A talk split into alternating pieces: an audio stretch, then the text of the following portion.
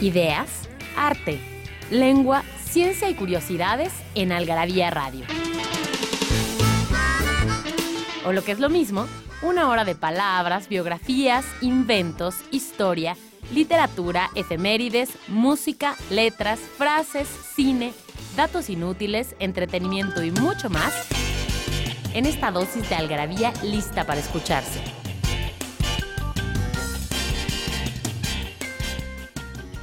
Algarabía Radio.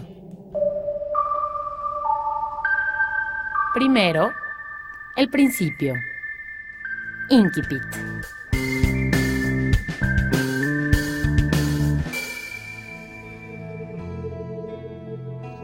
Cuando yo tenía seis años vi, un día, en un libro sobre la selva virgen, que se llamaba Historias Vividas, una preciosa estampa.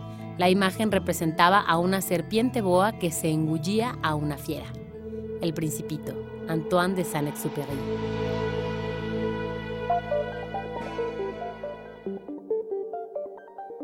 Hola, bienvenidos a este programa de Algarabía Radio. Mi nombre es Mónica Alfaro y el día de hoy está conmigo Carlos Bautista, el director editorial de Algarabía. Hola, Carlos. Hola, ¿qué tal? Y está aquí porque es el mensajero, el transmisor, el editor, el representante, el vocero del autor del que vamos a hablar el día de hoy. Y por supuesto está Daniel del Moral del otro lado en los controles, a quien agradecemos siempre eh, su trabajo para este podcast. Y bueno, pues el día de hoy eh, vamos a hablar de, ya saben que en Algarabía nos encantan los datos inútiles, la numeralia, las, los datos que, que, sorprenden y que como les hemos llamado, para romper el hielo, para romper el silencio en una comida incómoda, en una sobremesa. Así que Carlos está aquí porque además es el editor, ya dije, del Dr. Carrington. Eh, ¿Por qué no nos cuentas un poco sobre el Dr. Carrington? ¿Quién es? Pues el Dr. Carrington es un personaje, ya lleva muchos años escribiendo para la revista, como cerca de siete años creo. Y pues eh, sobre todo es divulgador científico, eh, es etólogo, o sea, de ahí que sepa mucho de animales.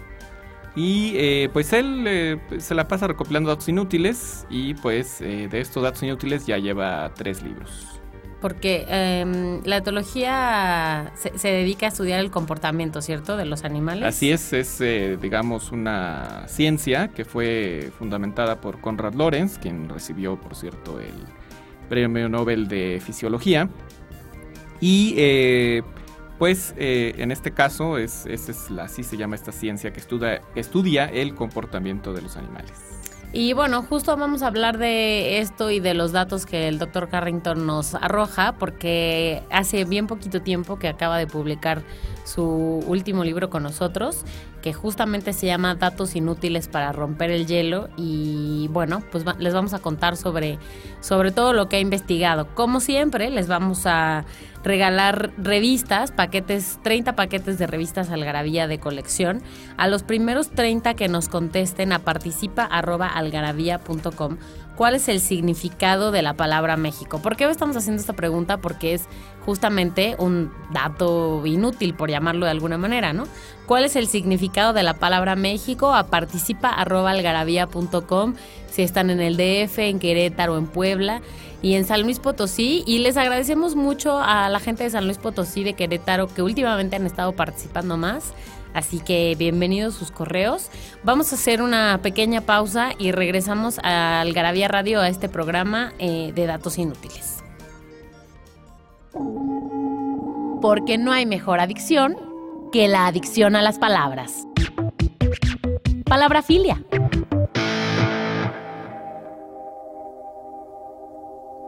Cabizbajo. Una formación sincopada de cabecibajo, cabeza hacia abajo, que reaparece en cabizcaído o cabezcaído. Literalmente se refiere a alguien que tiene la cabeza inclinada por abatimiento, tristeza o cuidado graves y es sinónimo de melancólico, decaído, aplanado, desalentado, desanimado, afligido, alicaído y descorazonado.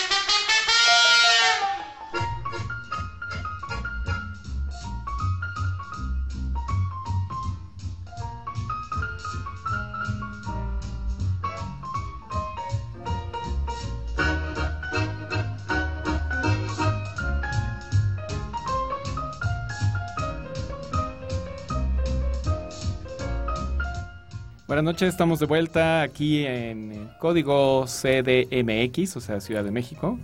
Eh, a ver cómo le cambian de nombre en las próximas elecciones. Eh, pues aquí en, la Secretaría de Cultura, la, la, estación de radio por internet de la Secretaría de Cultura de la Ciudad de México. Y estamos en una emisión más de Algarabía Radio, donde estamos hablando de datos inútiles para romper el hielo. Y bueno, pues este, hay que empezar por algún lado. La verdad es que estos datos están, están buenos, están curiosos y hablan eh, un poco sobre todo. Por ejemplo, em, uno de los primeros que está publicado en este libro es en 1983 se registró en el Polo Sur la temperatura más baja de la Tierra que es menos 89.2 grados centígrados. Eh, para los que son un poco friolentos. A ver qué se Parece que en el 99 se registró algo más frío. ¿eh? Parece que en el Parece 99. que en el 99 eh, fue de 92 grados bajo cero. Pero no es seguro o qué? No recuerdo bien, pero sí es este, este. Bueno, es que hay que recordar que este libro en realidad es una reimpresión de uno que se hizo en 2008, perdón, 2010, se hizo originalmente. Y bueno, en cinco años pues hay varios datos que eh, pues ya se tiene otra información, como todo en las ciencias. Eh, pues las cosas cambian o se descubre más información, información nueva, o inclusive en cuestiones de lingüística. Esta pregunta que hiciste de qué significa México, en realidad eh, los expertos lexicógrafos parece que han encontrado otro significado, que resulta que era un falso cognado, pero vamos a tomar en cuenta el que viene aquí en el librito, ¿no? Ok, es el primer dato de hecho que viene en el libro. Y bueno, en el, en el libro hay muchos datos sobre mm, animales, sobre la especie humana, sobre la sociedad. ¿Por dónde quieres empezar? Pues tú léele y ahí vamos explorando de qué se trata. Eh, por ejemplo, los de los animales me parecen que están muy interesantes. Los conejos, por ejemplo, al igual que los canguros, no pueden caminar, se desplazan únicamente a brincos. Y ya que mencionas estos animales, eh, tampoco, como las ratas, pueden vomitar. De ahí que. ¿Los conejos? Sí, no. Por eso, eh, porque no tienen la, laringe desarrollada para, el vómito. Entonces, por lo tanto, pues eh, si se envenenan, este, por eso, por eso mueren tan fácilmente. Ah, sí. Otro que me pareció un poco raro es el de las ranas. Las ranas pueden usar sus globos oculares para empujar la comida hasta la garganta. O sea que su tracto digestivo es muy pequeñito y entonces por eso el ojo les llega allá directamente. Pues más bien su cuerpo es muy blando. Eh, son, no tienen prácticamente huesos, son cartílago en general. Entonces, pues son, son este, muy flexibles, entonces por eso puede empujar con los ojos este, su cabeza. Está un poco, un poco raro eso, pero bueno.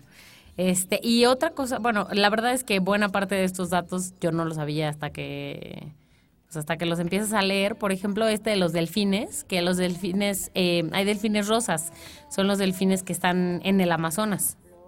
No sí, sabía. Y otro dato curioso de los delfines es que, como los humanos, son de las contadas especies que tienen sexo por placer.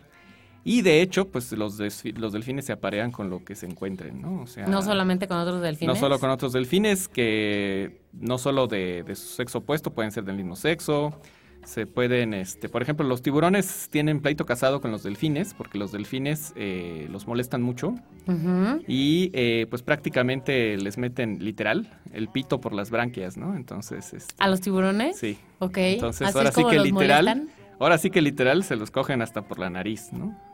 ajá. bullying animal, bullying marítimo. Y este, pero eso no quiere decir que sean una especie o sea, que sean delfines homosexuales o algo así. No, no, no, pues es natural. Para ellos, pues siempre son cachondos por naturaleza, entonces se aparean con lo que se les atraviesa. Bueno, acá hay otros, por ejemplo, que la sangre de las arañas es transparente, eh, que una vaca lechera convencional producirá a lo largo de su vida alrededor de 70 mil vasos de leche. Supongo que eso pues depende mucho del tamaño y así, ¿no? Por eso dice... Pero imagínate que pusieron a contar vaso por vaso. Convencional. Pobre. Y bueno, esta, esta cosa de las moscas que tienen el sentido de gusto en las patas. Em, Como casi todos los insectos. ¿Ah, sí? Sí, sí, sí, sí. Sí, pues, pues no tienen lengua, entonces eh, detectan el sabor de las cosas por, en lo que se paran, ¿no? Por eso, por eso se paran en la comida, porque están detectando el sabor. Ay, me, chocan las moscas, son horribles. Bueno, pues hablando de otros insectos, el peso de los insectos em, el peso de los insectos que todas las arañas del mundo comen en un año es superior al peso de la población de la población humana. Pues imagínate cuántos miles de millones de arañas hay. O sea, la alimentación de las arañas, eso es lo que quiere decir. Ay, qué horror. Las arañas son mi insecto más odiado del mundo. Bueno, de, entrada alguien, este, si nos escucha alguien eh, extremadamente quisquilloso con las palabras, dirá que las arañas no son insectos, son, son este, eh, arácnidos. No son necesariamente. ¿Y no entran en una categoría de insectos? ¿No, es una subcategoría de insectos? No, no, no. No, porque los insectos tienen eh, una, una especie de de... Ah, se me acaba de ir el nombre. Bueno, la, la estructura, digamos como eh, lo, que, lo que compone su estructura externa es como una especie de, de esqueleto, exoesqueleto, es un exoesqueleto. Y las arañas no, tienen otra, otra, otra fisonomía. ¿Las arañas no tienen exoesqueleto? No. Ok. Bueno, pues este, por mí las arañas podrían desaparecer de este planeta. Ya sé que no, ya sé que tienen su función, que están en algún momento en algún lugar de la cadena alimenticia, pero por mí podrían desaparecer. Em, las medusas, las medusas están constituidas 99% de agua, es otro de los datos que está en este libro. Eh, y la mayoría come otras medusas, por ejemplo. ¿Ah, sí? Sí. ¿Pero ya muertas o No, no, no, vivas. O sea, ahora sí que la grande se come la chiquita, sin albur. Nadie pensó que fuera un albur, más que tú. Eh, la lengua del oro y el cerebro del avestruz eran considerados platillos exquisitos en la antigua Roma. La lengua del oro es esta negra, horrible, chiquitita, ¿no? Sí, sí, sí, sí. Tal vez por eso era, era un, este, un platillo exquisito, sí. Bueno, eh, vamos a ir a un pequeño corte y regresamos a seguir hablando de datos inútiles.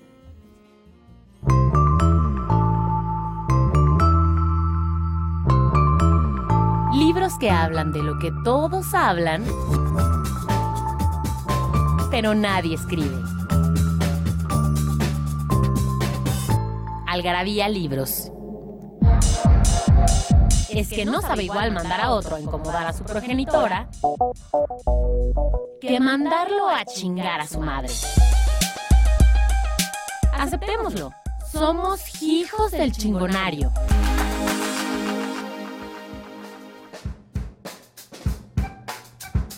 Chingatelo.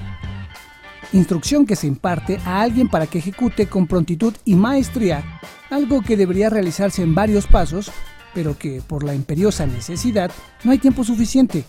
Dependiendo de la circunstancia, puede significar hacer, terminar, tomar, comer, etc. Ejemplo. ¿Te vas a terminar las papas?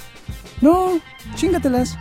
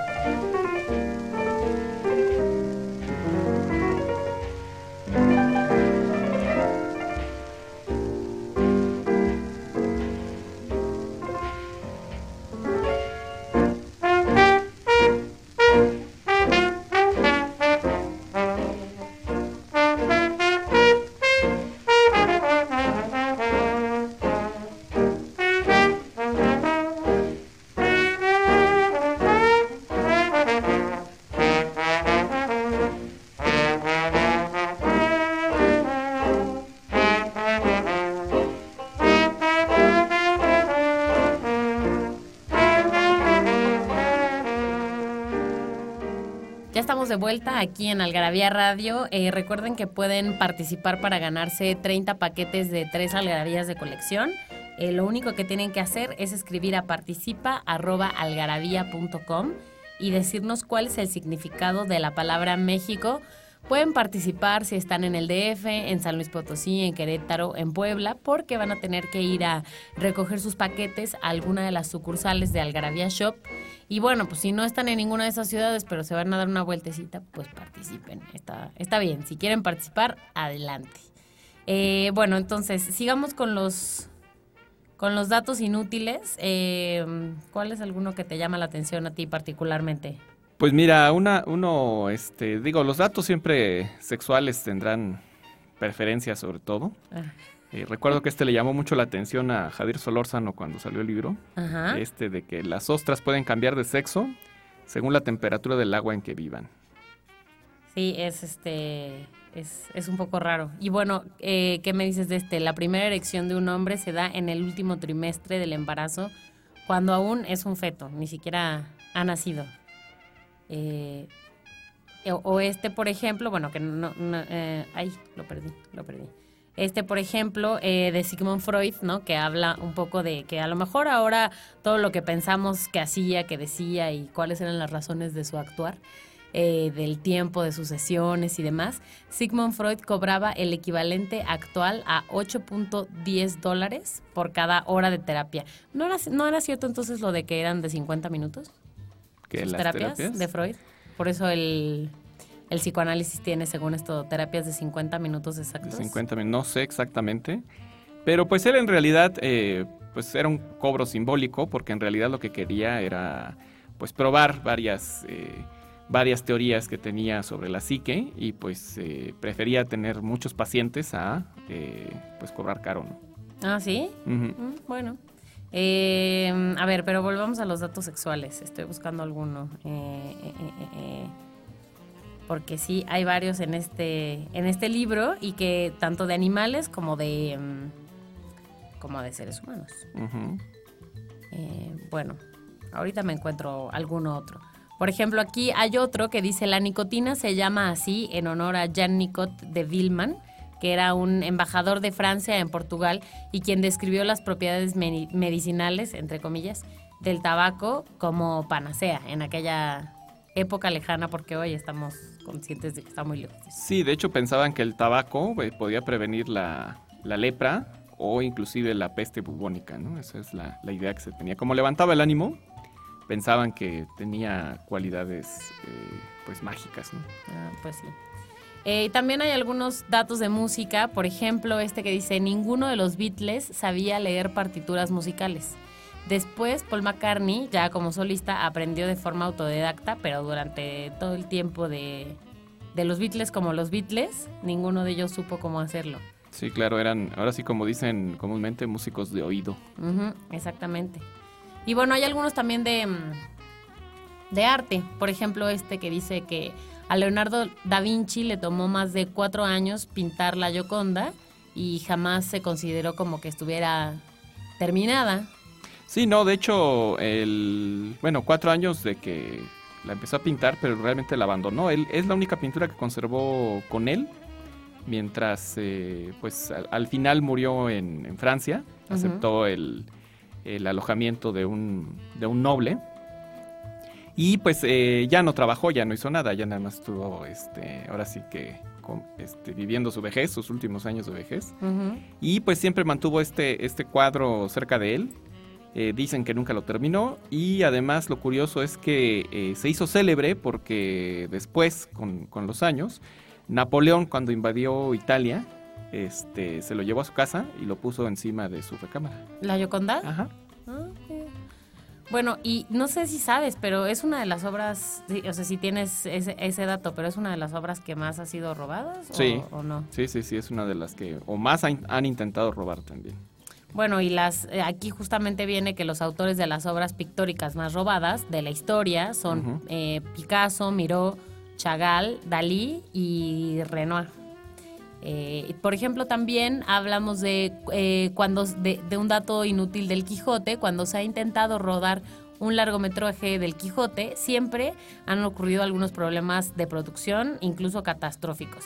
Entre, como eh, este gran problema que hubo entre Orson Welles eh, en, la filmación de Orson Welles en 1985 y Terry William en 2001. O sea, que eso significa que nunca ha habido un largometraje, o sea, que nunca se han logrado. Eh, sí quedan, bueno, quedan o inconclusas o, con, o quedan muy mal, quedan horribles las películas, pero así una superproducción bien hecha del Quijote hasta la fecha no se ha realizado. O sea, que más bien han quedado, o sea, sí se han hecho, pero como... Pues es, ya le llaman la maldición del Quijote, ¿no? Quien quiera filmarla, no se deja. Ya sabe a qué se atiene. Em, bueno, a ver, vamos a ver, aquí hay más. Por ejemplo, para los amantes de la cerveza, en Baviera, en Alemania, la cerveza no es solo una bebida alcohólica, sino que forma parte de la canasta alimentaria básica, como el pan y la leche, cosa que, bueno, aquí no pasa. Sí, no, por eso aquí, de hecho, al contrario, tiene muchísimos impuestos. ¿no? y aún así es barata, imagínate. Y aún así es barata. Sí, hay cervezas más baratas, efectivamente. Eh, y bueno, hablando de lo que consumimos, en el antiguo Egipto solo los faraones tenían permitido comer hongos. ¿Por qué sería eso? Pues primero yo creo porque eran muy escasos. Segundo porque tenía alguien que probarlos previo y a veces eran venenosos. Entonces tenían que hacer la, ahora sí que la prueba de vida de ver si, si, eran comestibles o no. Bueno, puede ser. Em, y, ah, y aquí hay un dato que me brinca un poco. Dice, el, el karate es originario de la India y no llegó a Japón sino hasta 1917. No sé si viste que hace relativamente poco tiempo Obama hizo una este tuvo una visita del presidente de, de Japón y este y le dijo le agradecemos sobre todo por eh, el karate el karaoke eh, los tamagotchis creo y alguna otra cosa así. Y seguro el, presidente japonés tuvo ganas de abofetearlo, ¿no? Pues ah, se rió, no sé si lo hizo este de forma hipócrita o no. Ajá. Pero se rió. Pues sí, no hay muchas cosas ahí que no son de Japón, por ejemplo. Em, ¿Qué otro? ¿Qué otro dato te...? Pues mira, una, un dato curioso es que el esperanto, en realidad, este, bueno, dicen que es una lengua este, universal, bueno, la crearon como lengua universal, pero en realidad es una lengua inventada, no tiene un solo hablante nativo, es decir, no hay hablantes de lo tengan como lengua materna. Y curiosamente lo creó un oculista, no un, no un lexicógrafo, no un lingüista. Eh, Ludwig eh, Samenhof en 1887 se le ocurrió con ciertos vocablos internacionales tomados del español, del alemán, del latín, de, de todos los idiomas, los que digamos coincidían en muchos idiomas. Así es como se ideó la, forma del esperanto. ¿no? ¿Y con qué objeto? Pues era la idea de crear un idioma universal, es decir, que existiera un idioma neutral que pudiera aprender cualquier persona desde cualquier parte del mundo, aparte de su idioma, y su idea era crear como un, idioma este, planetario, ¿no? Pero pues no, nadie, nadie ha acogido su, su propuesta y en la práctica, pues en realidad los idiomas que más se hablan eh, por cantidad de personas son el inglés, el mandarín y el español, en tercer lugar. Bueno, y justamente es que el libro tiene bastantes datos sobre lenguas y sobre idiomas y demás, y uno de ellos es que en algunas lenguas tupi del Amazonas solo se puede contar hasta cuatro, pero entonces ¿cómo hacen para contar más? Pues igual en sus prácticas sociales no necesitan contar para más, ¿no? Bueno, el francés también carece de muchos números, ¿eh? O sea, a pesar de que es un idioma complejo, no existe un número para decir 80, 80 por ejemplo, ¿no? Dicen 4 veces 20, Ajá. por ejemplo, ¿no? Entonces, bueno, también ya sabemos que el francés dicen los eh, lexicógrafos, los lingüistas, no es cosa mía, ellos dicen que va a dejar de tener hablantes nativos, es decir, es decir va a haber gente que hable francés, pero no porque sea su lengua materna. Sino porque lo aprendió después. Sino porque lo aprendió en una escuela o por cuestiones eh, políticas o por el país en el que emigró. O de negocios. Exacto, pero en realidad pues dicen que como ya se está quedando sin habitantes nativos, Francia, este, y la mayoría de los habitantes nuevos nacieron en otros países, en, en realidad su lengua materna es otra, ¿no? Bueno, pues vamos a hacer una pausa para seguir con más datos inútiles. Eh, no se vayan, esto es Algravía Radio. Nos hicimos de palabras y se las pusimos a todo lo que pudimos. Libros, tazas, playeras, tarros, libretas, termos, mandiles, vasos, plumas, portavasos, etiquetas, portatabacos y mucho más.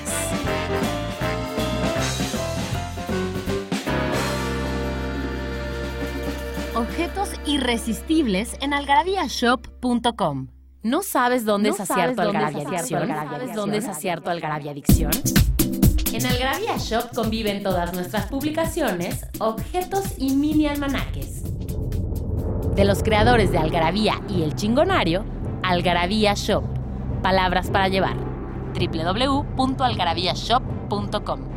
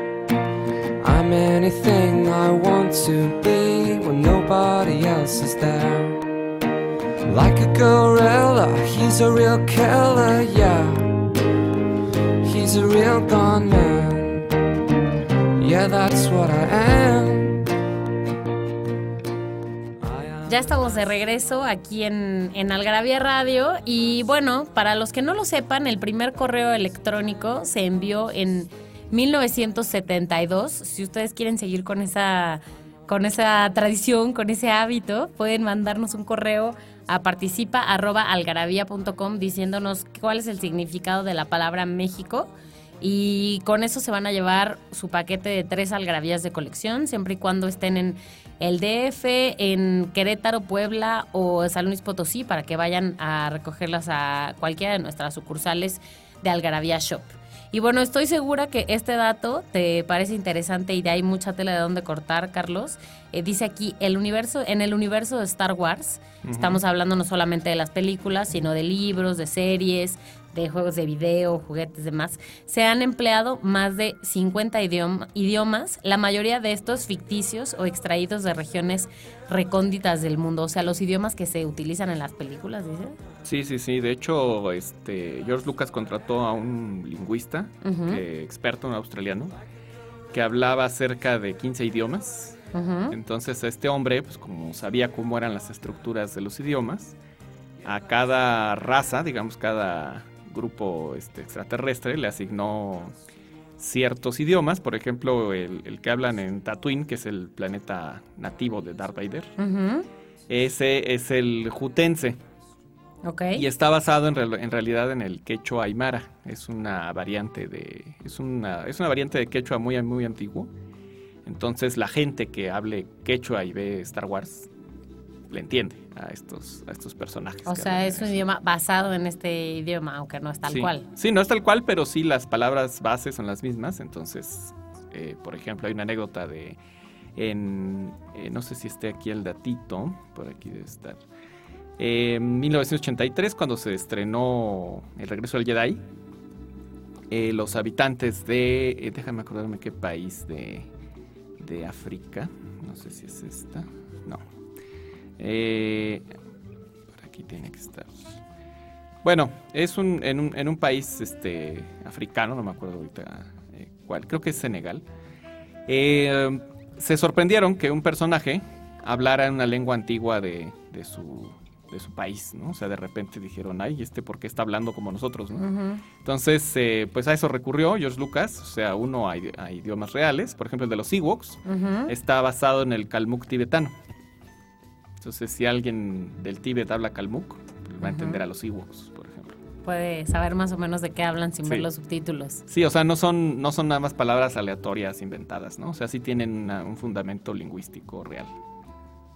Pues sí, mira, qué interesante. Carlos es un fanático de Star Wars, como se puede ver. Nah. Este, más o menos. más o menos. Nah. Y este, y luego estamos así en plena junta y saca el dato curioso de Star Wars que nadie se imaginaba. Pero bueno, eh, a ver, ¿qué más? Eh, por pues, mira, el según este, ya ves que dicen que el, oficio más antiguo es la prostitución. Ajá. Pues no, según antropólogos expertos, el oficio más antiguo eh, creen que es el de México, perdón, médico brujo. ¿Ah, sí? Bueno, tiene sentido también. Sí, sí, por rituales, por cuestiones curanderos y cosas así. Sí, claro. Eh, bueno, a ver, eh, aquí dice, durante la Segunda Guerra Mundial las estatuillas del premio Oscar se hicieron de yeso pintado, pues todo el metal se reservó para la industria militar. ¿De qué son las estatuillas del premio Oscar? Eh, originalmente son de, creo que de níquel, con un baño de oro de 18 quilates. Pero un baño chiquito, ¿eh? No creas que... O sea, no, no, para aquellos que las vemos doradas y brillos, brillantes. Ajá, sí, no, no, no. Nos cuestan como... El costo de producción de cada estatuilla es como de 300 dólares, ¿eh? No creas que cuestan mm, tanto. Bueno, también, se aprecian de todas maneras. Este, este dato me llama la atención también. Cerca de 2.500 zurdos mueren cada año por usar utensilios diseñados para diestros. ¿Qué, qué, utensilios serán estos? ¿Tijeras? Pues este... Eh, abre lata, supongo, ¿no? Este, cuchillos. Este. Pistolas. no sé, bueno, pues que, que, que no sean tan fáciles para ellos. Pues imagínate, ¿no? Por eso Flanders creó el mundo zurdo, ¿no? No, no vi ese capítulo. Sí, es de los primeros de los Simpsons. No vi ese capítulo. ¿Qué pasa en ese capítulo? Se jubila y crea su tienda que se llama El Mundo Zurdo, ¿no? Entonces tiene desde un auto hasta tazas, este, no sé, cosas absurdas que dices como, o sea, vasos para zurdo, ¿cuál es la diferencia? ¿no? ok, no, no, lo he visto, pero lo voy a ver. Ajá. Voy a aplicar esta yo, la de Beethoven, que cuando necesita concentrarse, se arrojaba encima un balde de agua, bueno, siempre y cuando no esté fría. Estaba fría, de hecho. Bueno, ah, estaba en su tiempo al tiempo, ah, ahora sí que al tiempo, porque pues no existía la refrigeración en, en el siglo XIX. Pero si hacía frío, es decir, allá en Alemania donde él vivía, pues si hacía unos 2, 3 grados bajo cero, pues obviamente el agua estaba fría. No, como el Ice Bucket Challenge, entonces no, así ya no me gustó. Ajá. Así no. Sí, sí, así, así se concentraba, según él se le daba lo inspiraba para concentrarse. No creo que yo pudiera obtener concentración así, pero bueno. Eh, aquí hay otro dato eh, que de hecho justamente en la revista del mes pasado, de mayo, eh, publicamos un artículo sobre el póker y sobre el origen del póker y sobre algunos datos curiosos de la baraja. Y bueno, aquí dice, en un juego de naipes convencional, el rey de corazones es el único que no tiene bigote no, me, no me había dado cuenta de eso. Y las cartas italianas no tienen reina, por ejemplo. Ah, no tienen, ¿y entonces qué tienen en su lugar? Mm, yo creo que han de tener otro personaje similar, pero no, no tienen reina. Bueno, y decía justamente el artículo del póker que eh, estos, esta baraja eh, hace referencia a la vida medieval, ¿no? Por eso tiene un rey, una reina y una jota que hace pues las referencias de las veces del, del pueblo, ¿no? El paje, no, ah, era el paje, era el paje, sí. Y luego, bueno, está el, Joker que es también hace referencia al bufón, ¿no? Sí, es el comodín, y, pero ese salió mucho después, ya, ya fue más creo que el siglo XVIII, XIX, por ahí. Lo que, lo que efectivamente dice el artículo es que originalmente solamente las barajas tenían un comodín, un joker, y fue hasta mucho más adelante que se incluyó el otro, ¿no? Y mucha numeralia interesante, ¿no? En ese artículo habla de que tiene 52 cartas la baraja, haciendo referencia a las 52 semanas del año, y que cada palo hace referencia a las cuatro estaciones del año. Em, y todos los números de, de cada palo suman eh, suman eh, el, tiempo que tomaba la cosecha o la, o la siembra de ciertas, de ciertas, este, de, pues no sé, del trigo, de, o sea, tiene, tiene una simbología eh, muy vinculada con eh, precisamente la, la, vida cotidiana de la gente. ¿no? Será una forma como de medir el tiempo. Bueno, pues si quieren eh, echarle un ojo a ese artículo del pócar, está en la Algarabía de Mayo, esta que tiene en la portada a Dalí y al surrealismo. Em, pero bueno, ya, e, eso es, eso es otro tema, ese es otro tema. Eh, hablando de otros datos que están en el libro, por ejemplo, datos pues no sé, de la sociedad, 12% de las personas casadas duermen en camas separadas. ¿Qué tiene que pasar para que eso suceda?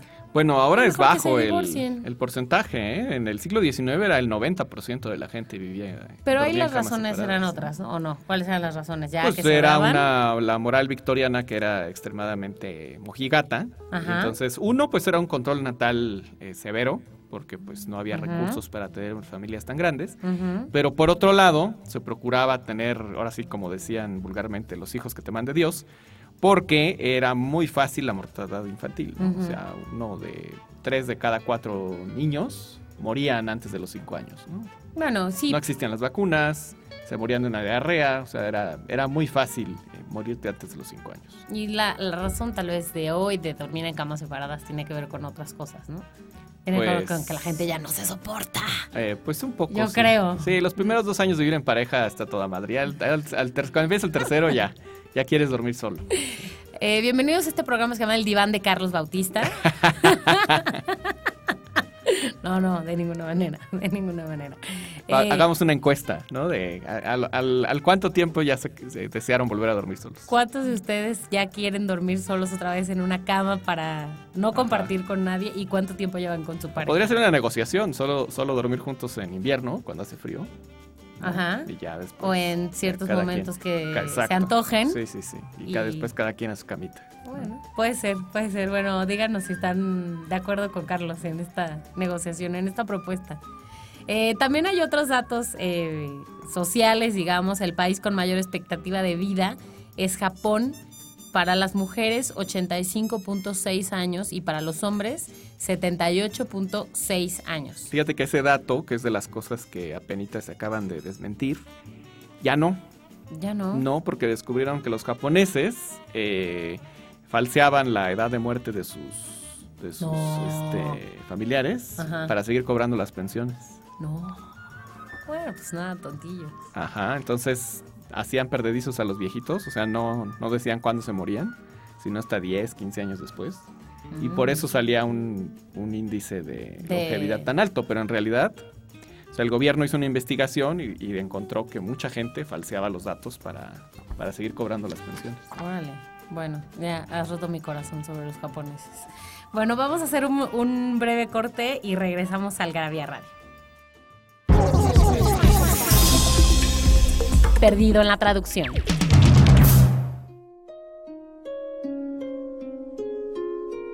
Slimazel. Esta palabra de la lengua mixta germano-hebraica, Yadish, se refiere a una persona crónicamente desafortunada, aquel individuo al que siempre le va mal al que le pasan las peores cosas y que invariablemente sale perdiendo. Alguien que no tiene más que mala suerte y que va por la vida quejándose de ella. Hay quienes nacen con estrella y otros que nacen estrellados. Estos últimos son los slimazel. Y se dice que este infortunio crónico es además hereditario. Los hermanos Cohen lo retratan perfectamente en su película A Serious Man, un hombre serio.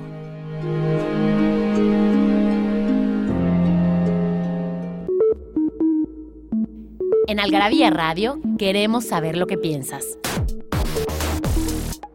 Encuéntranos en Twitter como arroba algarabía y en Facebook e Instagram como revista algarabía.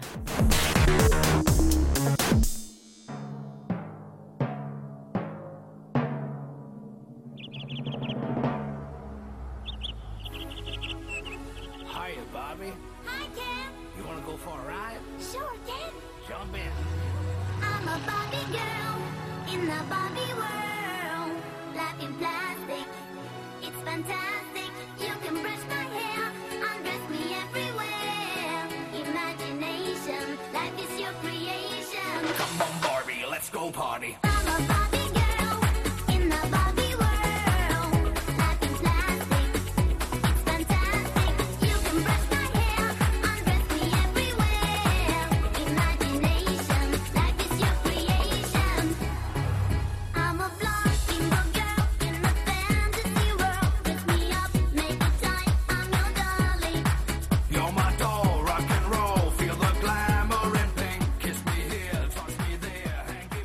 pues ya estamos aquí de regreso en Algarabía Radio. Estamos hablando de uno de los más recientes eh, libros que publicamos en Algarabía Libros, el libro Datos Inútiles para mm, romper el hielo del doctor Carrington. Y bueno, este libro pertenece a la colección Trivium, que si le han echado algún ojito a nuestros libros y a nuestras colecciones. Bueno, pues esta es una colección muy particular y hace justamente esto, ¿no? Datitos sueltos, no es un tipo de libro en donde se van a encontrar eh, artículos largos, tablas ni nada de eso, sino pequeños datos sueltos. Y bueno, les voy a leer justamente lo que dice el libro sobre su colección. Este es un libro de trivia, palabra que procede según una versión del latín trivium que significa cruce de tres caminos, lugar en donde en la antigüedad se encontraba la gente para platicar de cosas intrascendentes y un poco pues dado eso se, es que se mm, relaciona con el asunto de los datos inútiles, ¿no? Según otra versión, en las universidades de la Edad Media eh, se dividían las siete artes liberales en trivium y quadrivium, y quadrivium. Trivium incluía gramática, retórica y dialéctica y quadrivium incluía aritmética, geometría, astronomía y música. Entonces las que estaban en, el grupo de trivium eran consideradas pues más fáciles, ¿no? Más elementales, menos importantes también. Y por lo que de ahí se puede pensar que de ahí es que se deriva esta palabra que hoy usamos como de trivia, ¿no? En inglés se empezó a utilizar esta expresión a principios del siglo XX, cuando en 1902 el ensayista Logan Purcell Smith publicó una colección de breves reflexiones filosóficas eh, con este nombre. Y bueno, este término trivia aparece ya en algunos diccionarios del inglés, incluso del ruso, aunque aún no es posible encontrarlo en muchos otros, ¿no? En diccionarios de español, de alemán, de francés, italiano, portugués y esperanto, pero con seguridad em, algún día se encontrará en todos. Así que este libro es un libro pues lleno de justamente de trivia, ¿no? De datos inútiles. Así es, inútiles, pero divertidos y que sirven para pasar esos datos, esos ratos incómodos, sobre todo ese, ese famoso eh, momento que dicen hay que, hay que romper el hielo con algo. Y bueno, pues este es el, esa es la utilidad de estos, de, estos datos inútiles que dan la pauta para conversar, de conversar de cualquier cosa.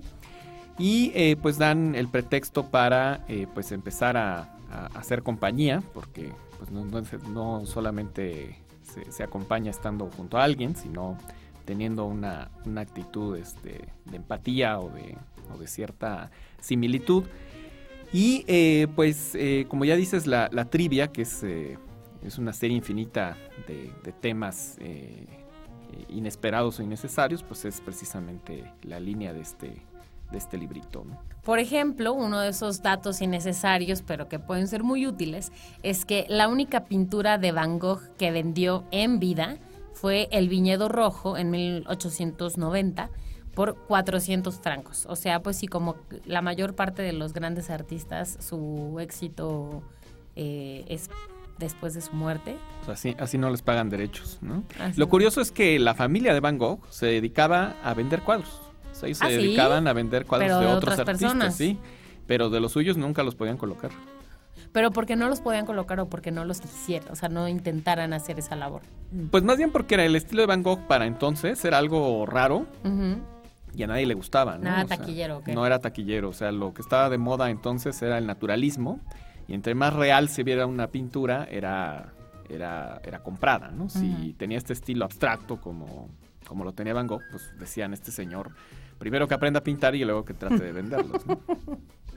Bueno, eh, a ver, otro de los datos que vienen aquí, que a lo mejor tú puedes extenderse un poco más en esto, es que además de los sacrificios humanos, los mexicas ofrendaban tamales a los dioses.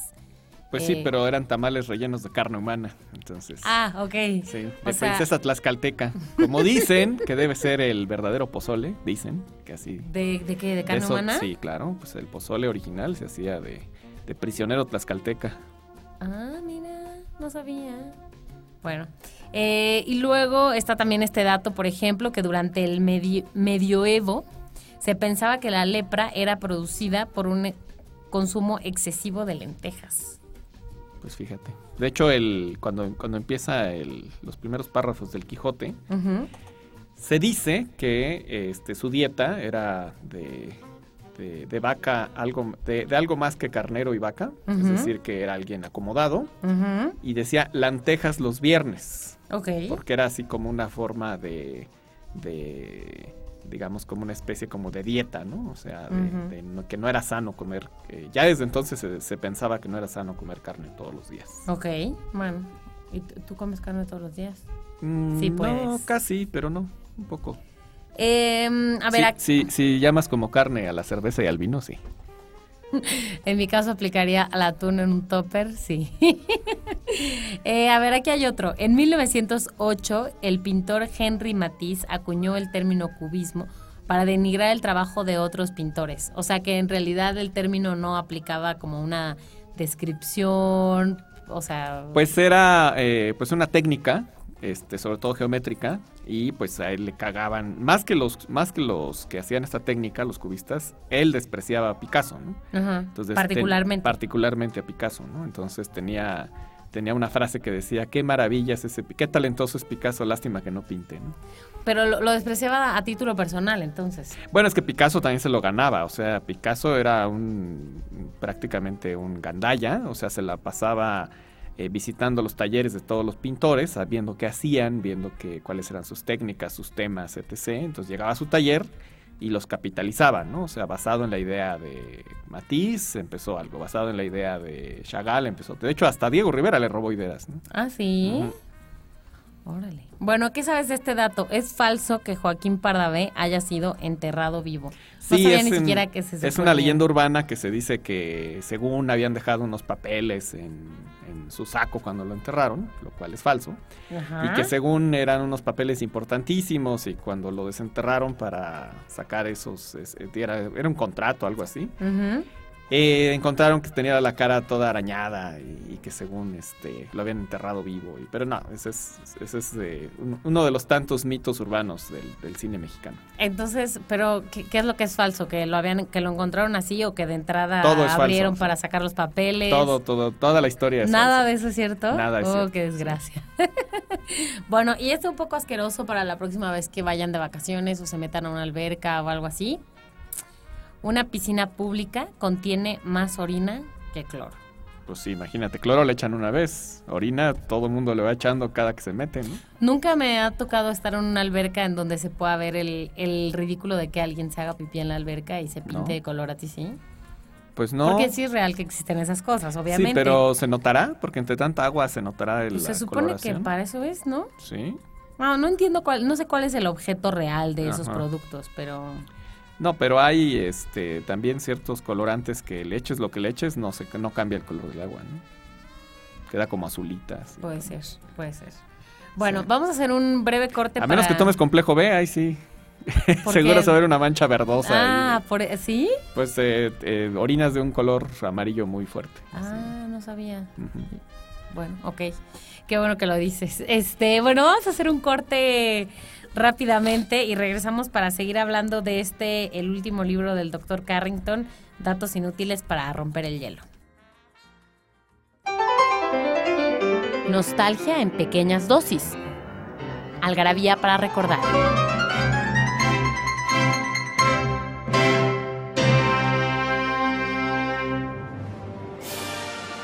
El primero de junio de 1943 muere Leslie Howard, actor inglés que interpretó a Ashley Wilkes en Lo que el viento se llevó.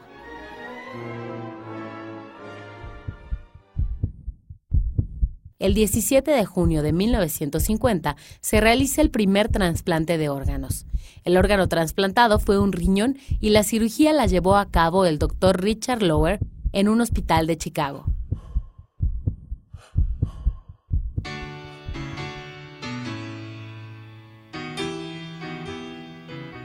El 12 de junio de 1991, Leningrado, ciudad soviética integrada a la Federación Rusa, recupera el antiguo nombre de San Petersburgo.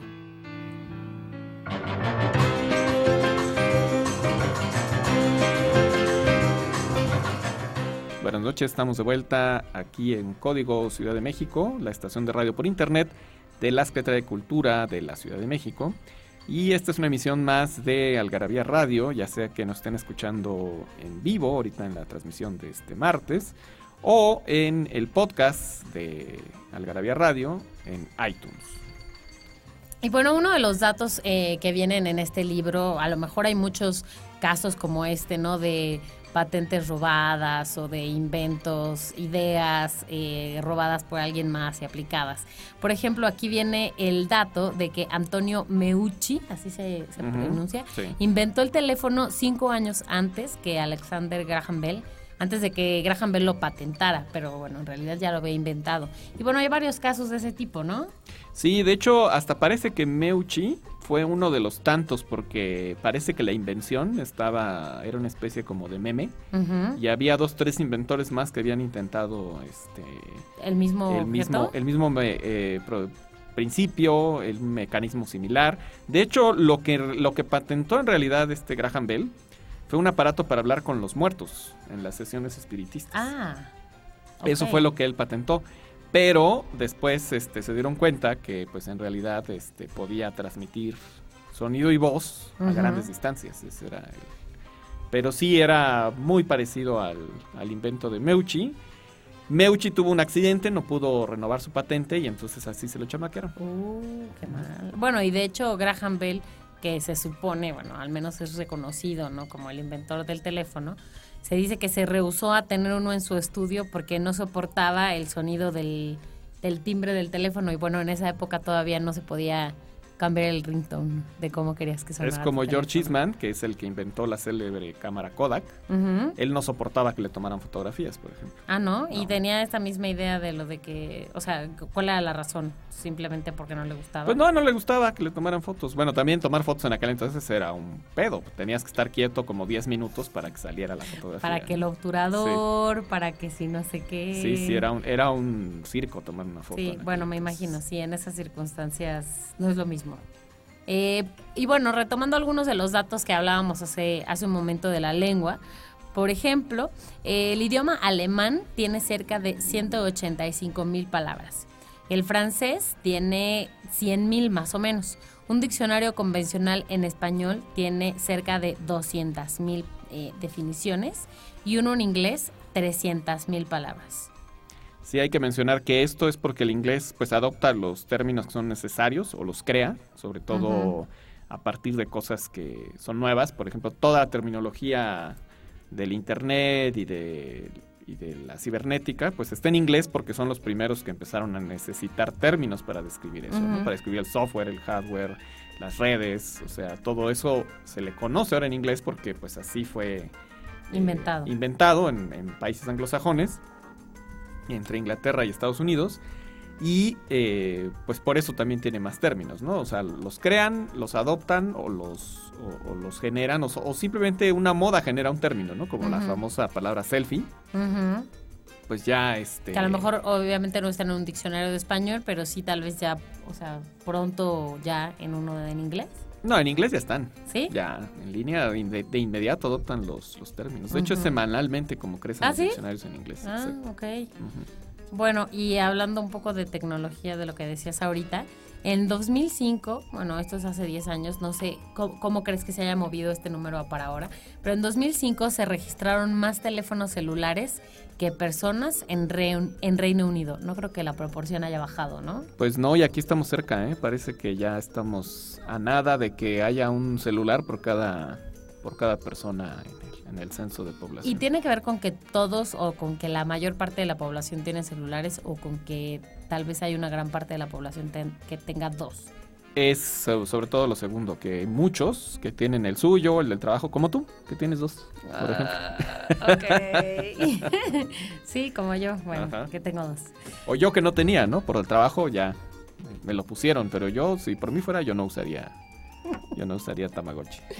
Porque sientes que es una cadena. No, no, no. Digo, al contrario, ¿no? Digo, hay, estadísticas felices, ¿no? Por ejemplo, este, está demostrado que quienes usan iPhone, a diferencia de Android u otros, eh, estadísticamente tienen más relaciones sexuales que los que usan otros. Este. ¿Qué? ¿De qué hablas? Sí.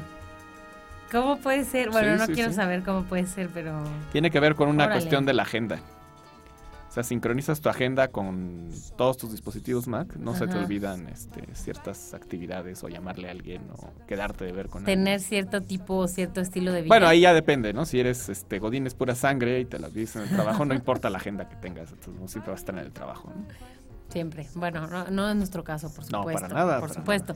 Eh, pero bueno, eh, cambiando un poco de tema, por ejemplo, cuando alguien muere después de los 100 años, claro que a lo mejor no, no son muchos casos, pero cuando alguien muere después de los 100 años, no se registra la causa de muerte como tal en el acta de función.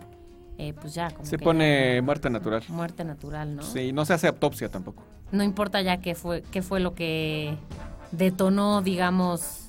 Sí, no. No, no se hace autopsia. El asunto. Y para aquellos que les gusta irse a trabajar sin desayunar, sépanse que el 75% de los accidentes industriales le ocurrieron a personas que ese día no desayunaron.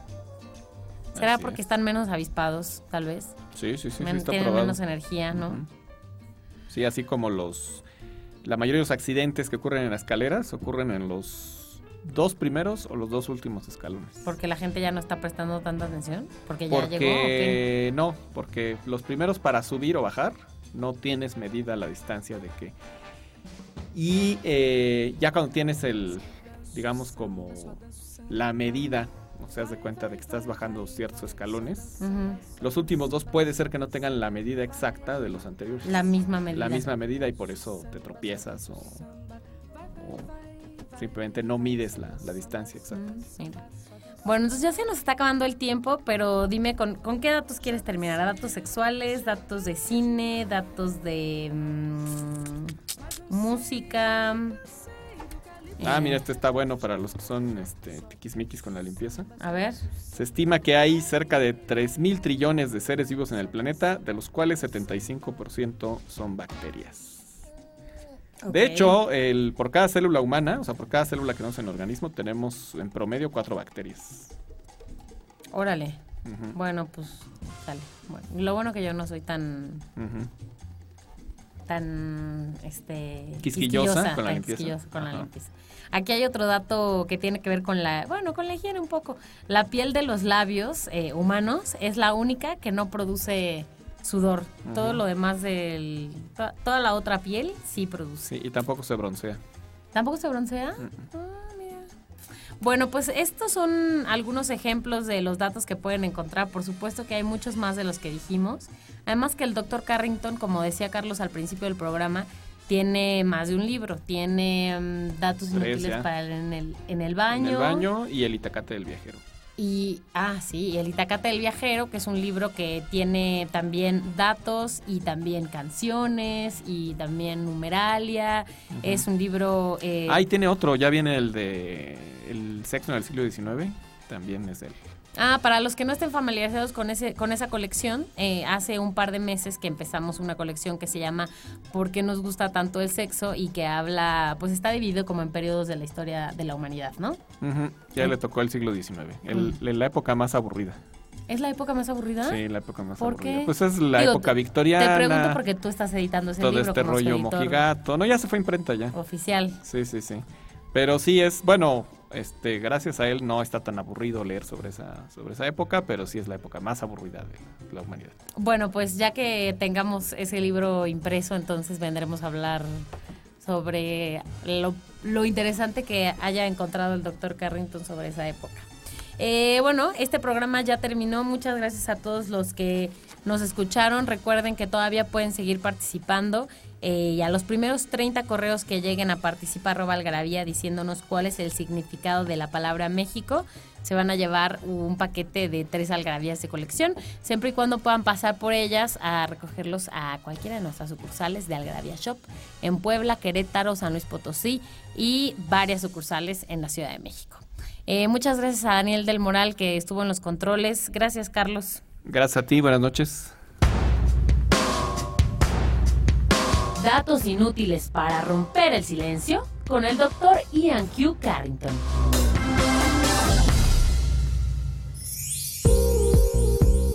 Los naipes italianos no tienen la figura de la reina.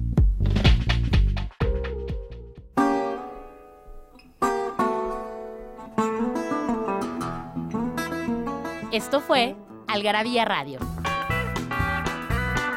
Conocimiento, ingenio y curiosidad en una hora.